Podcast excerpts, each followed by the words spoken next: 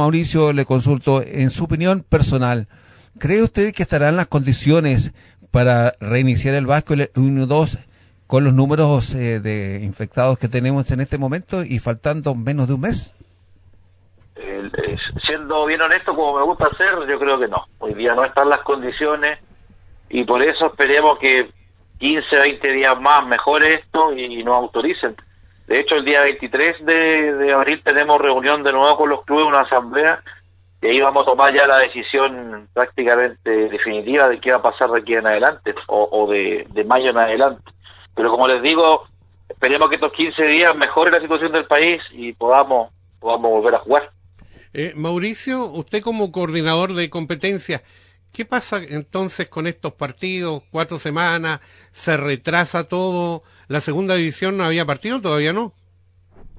A ver, la, segunda división, eh, la idea era partir el primero de mayo, pero como todavía no contamos con los permisos para iniciar el torneo y tampoco contamos con los permisos de desplazamiento de, de toda la gente, incluyendo jugadores, cuerpo técnico, recursos humanos, yo creo que la segunda división va a tener un retraso por lo menos 15 días, o sea, podría partir del 15 de mayo recién.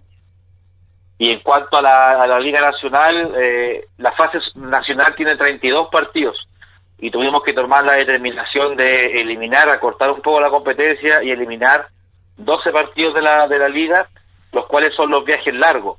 Eh, en, resumen, por ejemplo, Valdivia no, no, no va a viajar a, Conce Talca, eh, no va a viajar a jugar con Quilicura, con Puente Alto, y no viaja a jugar con Leones y Católica. Lo que significa que se ahorra los tres viajes largos se los ahorra, como tampoco va a jugar de local con ellos, son 12 partidos menos. Pero de esa forma, económicamente, podemos compensar este mes de para. Mauricio, el tema económico no es un tema menor. Es una situación que tiene que ver también con un proceso de televisación, la venta de, del derecho a presenciar estos partidos. Eh, ¿Cómo lo miraron ustedes desde, desde ese punto de vista, del punto de vista económico? O sea, por lo que yo tengo entendido, la verdad esta no es mi área, pero no no no voy a escapar de la pregunta. Eh, tengo entendido que todas las ofertas que llegaron, la más concreta fue la del CDO, y se cerró un contrato con ellos por cuatro años. Ahí hay una comisión de marketing que analizó y estudió todas las ofertas y como les digo, lo más concreto fue lo de CDO. Eh, además está este tema de la televisión, digamos, la OTT, que se llama esta televisión streaming, que lo maneja la liga y todo lo que se recaude a través de los abonados va neta, netamente en la ayuda de los clubes. Pero la verdad de números ahí no, no, no manejo no manejo mucho ese tema. Eh, Mauricio Segura, coordinador de competencias de eh, la Liga Nacional de Básquetbol esta hora en Deportes para ti. Lo ingreso, Mauricio, a un tema, a usted le gusta hablar claro. Hace un rato nada más escuchábamos algunas cuñas de la subsecretaria de Salud, del presidente de la Comisión Médica de la NFP. ¿Qué le parece a usted esto de eh, indicarle, hacer la sugerencia a los deportes como el básquetbol que paren sus competencias, pero el fútbol sigue.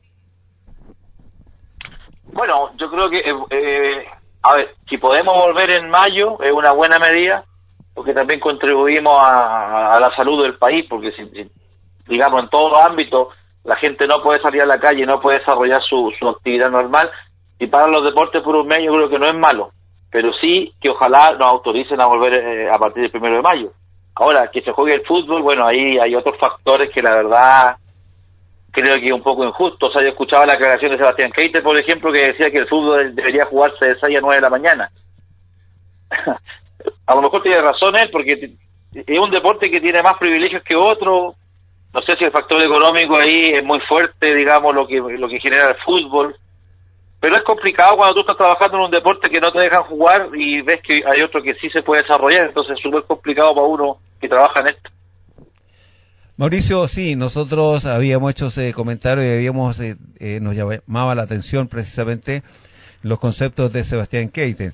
Pero volvamos eh, nuevamente a esto que, que, nos tiene bien, bien, bien complicado con respecto a la salud. ¿Qué ha sabido usted de la salud de los planteles en cuanto a, a que siguen entrenando, siguen trabajando. Eh, si siguen haciéndose los protocolos desde el punto de vista del el PCR. Eh, ¿Tiene usted algún grado de antecedente al respecto? Bueno, nosotros hoy día, ahora a las 20 horas, tenemos una reunión con el área médica de la liga, en donde precisamente esa área la preside el doctor Kalasic, que es el mismo que trabaja para la NFP. Entonces están aplicando protocolos muy parecidos y se le pidió a los clubes que sigan eh, rigurosamente aplicando el, protocolo. Eh, hay clubes que nos están informando, por ejemplo, que estos 15 primeros días van a tener vacaciones. Eh, ellos ya no al, estar sin entrenar, ya no es necesario que salgan sus PCR, pero sí los clubes que se mantengan entrenando durante abril están obligados a seguir el protocolo y a seguir enviando los resultados de PCR a la liga. Eso se va a controlar por parte del área médica.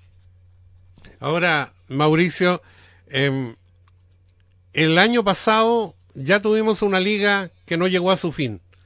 ¿Se ponen ustedes en el escenario y qué pasaría si una nueva temporada se ve una liga sin concluir, sin tener un campeón, sin haber descenso, nada de eso?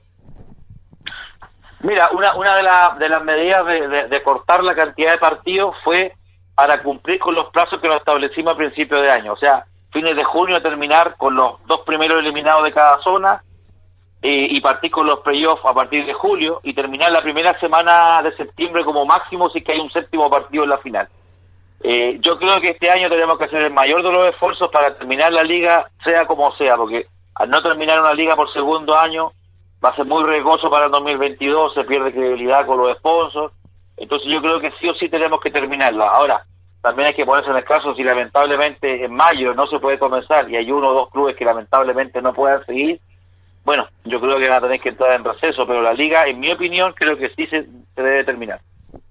Sí, sí, yo creo que no hay que ser tan pesimista ni tampoco extremadamente optimista para pensar de que la liga puede ajustar sus fechas, de puede recalendarizar y eso usted eh, lo hace en forma, digamos, eh, muy pero muy eficiente y por lo tanto eh, pienso de que con esto de la vacunación que tendríamos mejores resultados desde el punto de vista de los contagios eh, desde junio. Me parece que eh, eh, el tema de hacer la liga y terminar en septiembre es factible. Y si no fuera así, Mauricio, le consulto directamente. ¿Usted cree que tiende el básquetbol a quedarse mirando como los otros otros espectáculos como el fútbol siguen participando y el básquetbol se sigue deteriorando? Que, yo yo creo, usted da un punto clave que es el tema de la vacunación. Yo creo que de aquí a un mes, dependiendo cómo estemos, o quizás como fecha tope 15 de mayo, yo creo que si la liga la podemos retomar. Y con este ajuste que hicimos en la cantidad de partidos eh, y vamos a jugar solamente las fases zonales, a la vez posibilidades de desplazamiento, podemos jugar partidos fines de semana, como también los días de semana. También tenemos la, la, la posibilidad, en caso que nos sigamos atrasando un poco más, tenemos la posibilidad de ajustar los playoffs, porque ya los mantuvimos a siete partidos todos, pero quizás ante una emergencia habrá que jugarlo a lo mejor a cinco, o en caso extremo copiar lo que se hizo, por ejemplo, en Argentina, que la liga se empieza a definir a partir de mañana eh, jugando a tres partidos los playoffs. Entonces yo creo que tenemos, tenemos que ir viendo sobre la marcha, pero la meta es terminar la primera semana de septiembre. Ahora, ustedes desde un comienzo dijeron de esta temporada 2021 difícilmente va a poder acceder público. Con todo esto, si se retoma tal como venía, lógicamente esto va, a terminar sin público. Es que yo creo que los clubes ya se acostumbraron o ya, ya se hicieron la idea de que este año no hay público. Yo creo que, esos ingresos prácticamente ya, ya no, no, los clubes no, no cuentan con ellos y por eso se está trabajando en conseguir recursos por esta comisión de marketing, está el tema de la televisión, y, también eh, queremos ayudar a los clubes terminando las fechas propuestas, porque muchos clubes se planificaron hasta la última semana de agosto o quizá antes, y por eso la idea no es extender tanto la liga, porque imagínense si terminábamos octubre o a fines de octubre, eh, los clubes tenían que, buscar recursos para dos o tres meses más, y no sé si iban a estar preparados. Entonces yo creo que una de las metas de, esta de esta liga es terminarla la primera semana de septiembre. Bueno, si Dios quiere y todo vuelve ahora en eh, mayo, ojalá se dé todo bien. Oiga, y acá los equipos valdivianos, Mauricio, cambiando extranjero, metiéndose la mano al bolsillo y se detiene todo abril. Ojalá que todos puedan resistir, no solo los clubes valdivianos en lo económico, sino que el resto de los planteles. Bueno, esa, esa es la idea, ojalá que los clubes puedan eh, mantenerse sanos. Eh, el tema de la los sponsors igual, ojalá que sigan apoyando y que confíen en que la liga de alguna manera la tenemos que terminar. Eh, esta cosa de la, de la cantidad de contagiados esperemos que siga bajando y también hay que pensar en las personas, hay muchos jugadores que tienen familia y dependen de estos ingresos, entonces la idea es que nos sigamos cuidando todos y aprovechemos bien este mes y ojalá volvamos con todo el primer fin de semana de mayo. Esa es la idea. Mauricio Segura, muchas gracias por el contacto. A cuidarse, usted tiene que mirar el carné igual que nosotros para que podamos salir de esta. Sí, ojalá, ojalá salgamos rápido de esto, porque creo que esto era de tres meses, pasó a seis, a un año ahora. Entonces, ojalá que este sea lo último y, y bueno, nos cuidemos todos y éxito y salud para ustedes en su programa.